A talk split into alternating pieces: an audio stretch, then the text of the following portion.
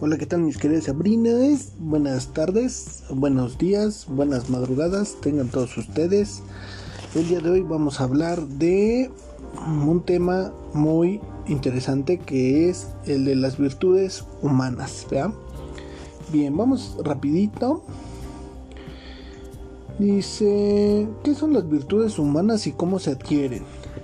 La virtud o virtud humana es un hábito operativo bueno y los hábitos se logran con la repetición de actos. Es en la familia donde se adquieren y se viven las virtudes humanas que conforman a la persona en lo personal y en lo social. ¿Qué virtudes humanas hay? Tenemos la amistad. Llegar a tener con algunas personas que ya conoce previamente por intereses comunes de tipo profesional o de tiempo libre, diversos contactos periódicos personales a causa de una simpatía mutua, interesándose ambos por la persona del otro y por su mejora.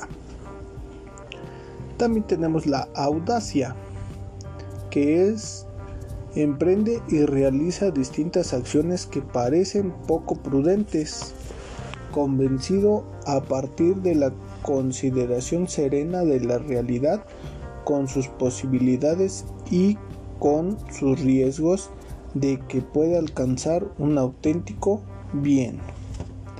También tenemos la comprensión.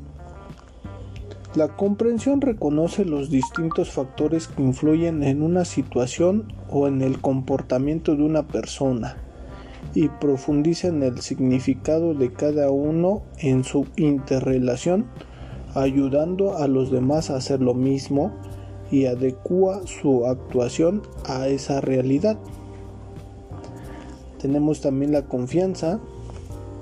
Muestra habitualmente en su modo de actuar que cree razonablemente en el éxito de sus propios esfuerzos y en el éxito de los esfuerzos de los demás para alcanzar algún bien o para superar algún mal, de tal modo que no pone en duda su posibilidad radical de mejora. También tenemos la flexibilidad. Adapta su comportamiento con agilidad a las circunstancias de cada persona o situación sin abandonar por ello los criterios de actuación personal. Tenemos la fortaleza en situaciones ambientales perjudiciales a una mejora personal resiste las influencias nocivas, soporta las molestias y se entrega con valentía en casos de poder influir positivamente para vencer las dificultades y para cometer empresas grandes. Tenemos también la generosidad. Actúa a favor de otras personas desinteresadamente y con alegría teniendo en cuenta la utilidad y la necesidad de la aportación para esas personas, aunque le cueste un esfuerzo. También tenemos la humildad. Reconoce sus propias insuficiencias, sus cualidades y capacidades y las aprovecha para obrar el bien sin llamar la atención ni requerir el aplauso ajeno. Tenemos la justicia. Se esfuerza continuamente para dar a los demás lo que les es debido, de acuerdo con el cumplimiento de sus deberes y de acuerdo con sus derechos como persona, a la vida, a los bienes culturales y morales, a los bienes materiales, como padres, como ciudadanos, como profesionales, como gobernadores, etc. Y a la vez intenta que los demás hagan lo mismo. Tenemos la laboriosidad realiza diligentemente las actividades necesarias para alcanzar algún bien o para superar algún mal y ayuda a los demás a hacer lo mismo en el trabajo profesional y en el cumplimiento de los demás deberes. También tenemos la lealtad. Acepta los vínculos implícitos de su adhesión a otros amigos, jefes, familiares, patria, instituciones, etc de tal modo que refuerce y protege a lo largo del tiempo el conjunto de valores que representan. tenemos la obediencia, acepta asumiendo como decisiones propias las de quien ejerce la autoridad con tal de que no se oponga a la justicia y realiza con prontitud lo decidido, actuando como empeño para interpretar fielmente la voluntad del que manda. Optimismo. Confía razonablemente en su propia posibilidad y en la ayuda que le puede prestar los demás y confía en la posibilidad de los demás, de tal modo que, en cualquier situación, distingue en primer lugar lo que es positivo en sí y las posibilidades de mejora que existen y a continuación las dificultades que suponen a esa mejora y los obstáculos aprovechando lo que se puede y afrontando lo demás con deportividad y alegría. Tenemos el orden también. Se comporta de acuerdo con unas normas lógicas necesarias para el logro de algún objetivo deseado y previsto en la organización de las cosas, en la distribución del tiempo y en la realización de las actividades con iniciativa propia sin que sea necesario recordárselo. Tenemos la paciencia, una vez conocida o presentida una dificultad a superar algún bien deseado que tarde en llegar, soporta las molestias presentes con serenidad. Tenemos también la perseverancia. Una vez tomada una decisión, lleva a cabo las actividades necesarias para alcanzar lo decidido, aunque surjan dificultades internas o externas o pese a que disminuya la motivación personal a través del tiempo transcurrido. Tenemos la prudencia. En su trabajo y en las relaciones con los demás recoge continuamente una información adecuada, pondera las consecuencias favorables y desfavorables para él y para los demás de cualquier decisión que piense tomar. Actúa o deja actuar de acuerdo con unos criterios rectos y verdaderos. También tenemos el pudor. Mm, sí. Reconoce el valor de su intimidad y respeta la de los demás. Mantiene su intimidad a cubierta de extraños, rechazando lo que puede dañarla y la descubre únicamente circunstancias que sirvan para la mejora propia o ajena. Tenemos el respeto actúa o deja actuar procurando no perjudicar ni dejar de beneficiarse a sí mismos ni a los demás de acuerdo con sus derechos, con sus condiciones y con sus circunstancias. Tenemos también la responsabilidad. Asume las consecuencias de sus propios actos intencionados resultado de las decisiones que tome o acepte y también de sus actos no intencionados, de tal modo que los demás pueden pueden de tal modo que los demás queden beneficiados lo más posible o por lo menos no perjudicarlos preocupándose a la vez que las otras personas a quienes puede influir hagan lo mismo. También tenemos la sencillez Cuida que su comportamiento habitual en el hablar, en el vestir, en el modo de actuar esté en concordancia con sus intenciones íntimas, de tal modo que los demás pueden conocerle claramente tal y como es. Tenemos la sinceridad.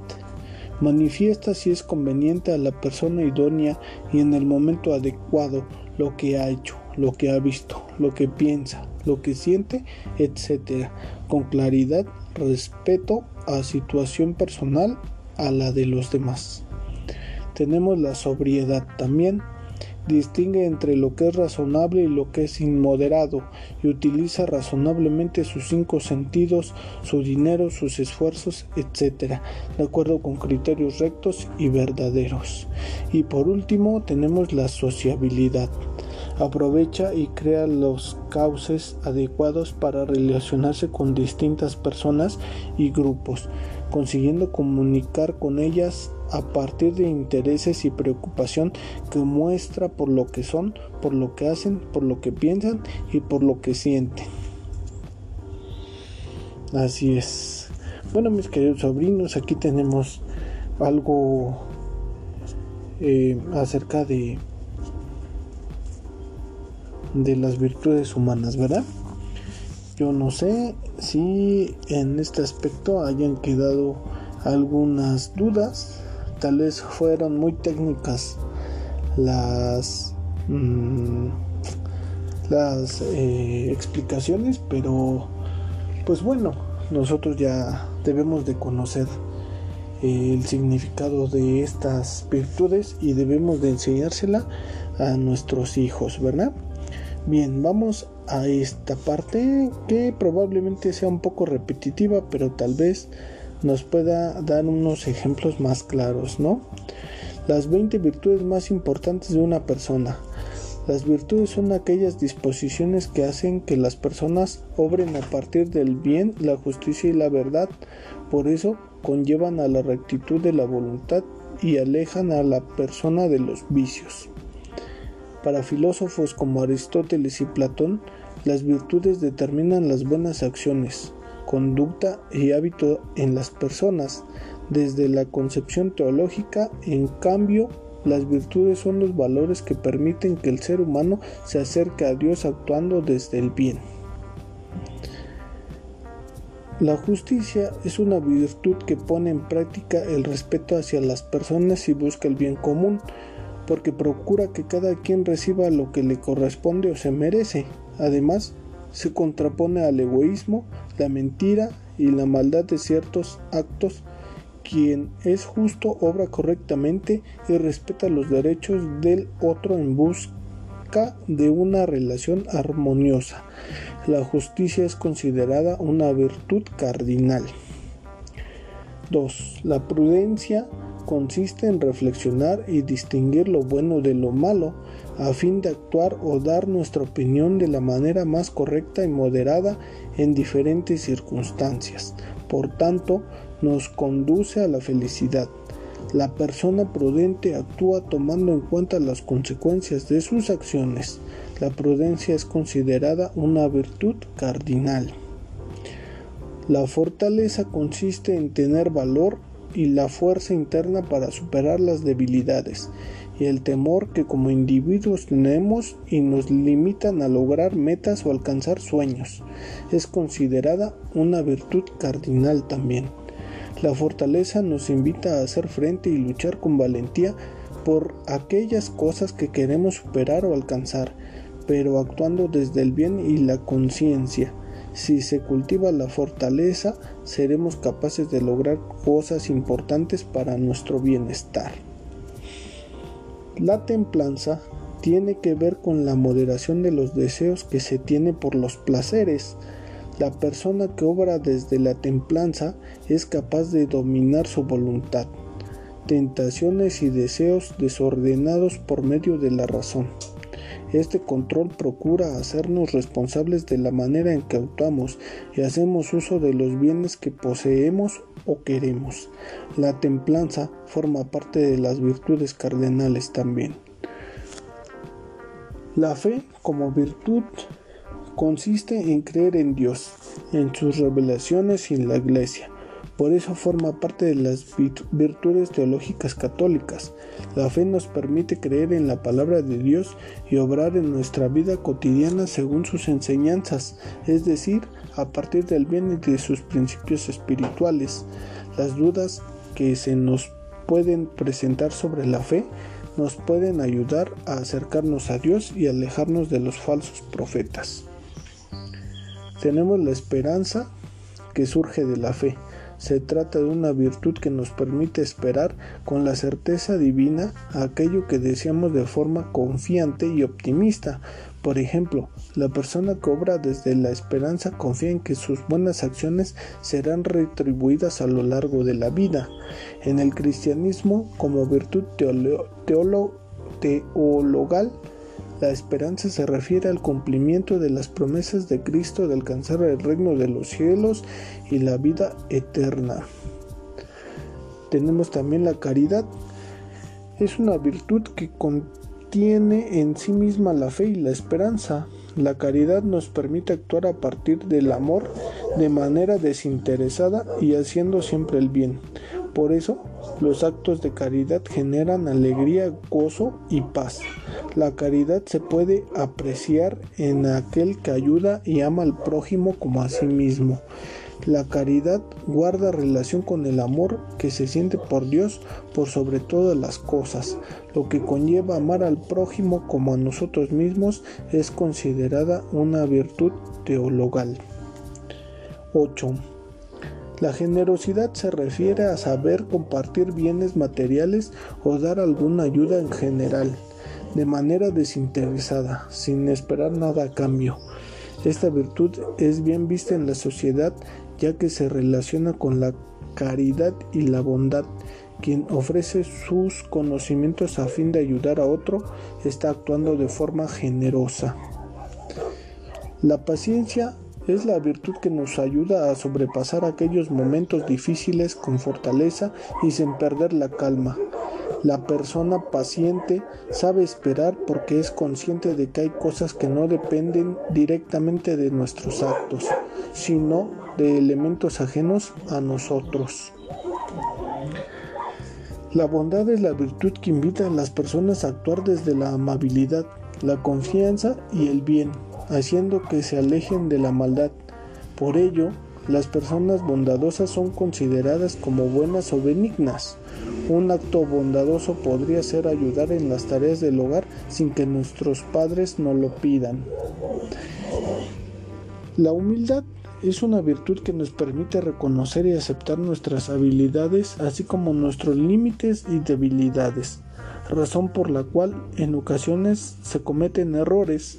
La persona humilde genera confianza y no actúa desde la soberbia porque sabe que hay cosas que desconoce y que debe aprender a solventar. La sabiduría tiene que ver con el conocimiento, por eso nos permite distinguir lo bueno de lo malo y lo correcto de lo incorrecto. En este sentido, también se relaciona con la moral y con la forma en que actuamos. Por ejemplo, la persona sabia se caracteriza por ser prudente, amable y evitar incomodar a otros. El perdón hacia nosotros o los demás nos permite aceptar los errores u ofensas vividas, así como estar en paz con nosotros mismos y con los demás. La persona que aplica la virtud del perdón evita el rencor y el deseo de venganza, por lo que puede llevar una vida más plena. Tenemos la gratitud que nos permite valorar y reconocer el lado positivo de lo que vivimos, tenemos o recibimos. A través de la gratitud podemos expresar nuestro agradecimiento hacia los demás. Abrazar a un ser querido puede ser una demostración de gratitud por todas las atenciones que recibimos de esa persona. Tenemos la número 15 que es la abnegación. Es una virtud que tiene que ver con la actitud de sacrificio que algunas personas toman de forma voluntaria a favor de los demás. Es decir, la persona abnegada renuncia a sus deseos o intereses a fin de conseguir el bien ajeno sobre el propio, por eso se relaciona con el altruismo. El número 16 es la magnanimidad. Es una virtud que se relaciona con la grandeza o una gran generosidad. Se trata de la capacidad de establecerse metas grandes y complejas partiendo de la razón de nuestros actos más allá de las dificultades que éstas puedan generar. Por consiguiente, la magnanimidad conlleva al perfeccionamiento de otras virtudes y a mantener una buena disposición de ánimo a lo largo de la vida. Y tenemos la perseverancia, que es una virtud que nos permite ser constantes en el seguimiento de nuestras metas, opiniones o actitudes. La perseverancia nos acerca a nuestras metas y a continuar enfrente más allá de las dificultades. La persona perseverante mantiene su mejor esfuerzo, voluntad y certeza de querer alcanzar algo. También tenemos la vergüenza. Aunque se opone a la templanza, es una virtud que promueve la honestidad. Quien ha experimentado la vergüenza Evita volver a hacer cosas torpes o que conlleven a vicios que se opongan a las virtudes y cualidades del ser humano. Por tanto, invita a reflexionar y actuar según lo que se considera moralmente correcto. Y tenemos la valentía. La valentía es una virtud que se relaciona con la fuerza de voluntad para decidir enfrentar con valor las circunstancias difíciles. La persona que aplica la valentía actúa desde la autodeterminación que es capaz de superar el miedo y las dificultades que se le antepongan. Y por último, la castidad es la virtud que aleja o modera la búsqueda de placer.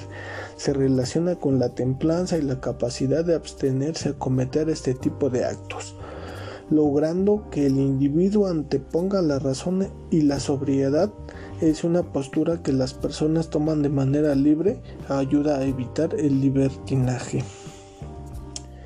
Así es, mis queridos sobrinos. Tenemos aquí 20 virtudes, ¿verdad? Bueno, pues hasta aquí vamos a dejar este podcast y espero que les parezca eh, interesante y que apliquemos estas virtudes pues todos los días, ¿verdad? Para que seamos mejores personas. Bueno, nos estamos viendo en el siguiente programa, mis queridos sabrinas. Para la otra, si les traigo algo de chiste, ¿sale? Hasta la próxima. Bye.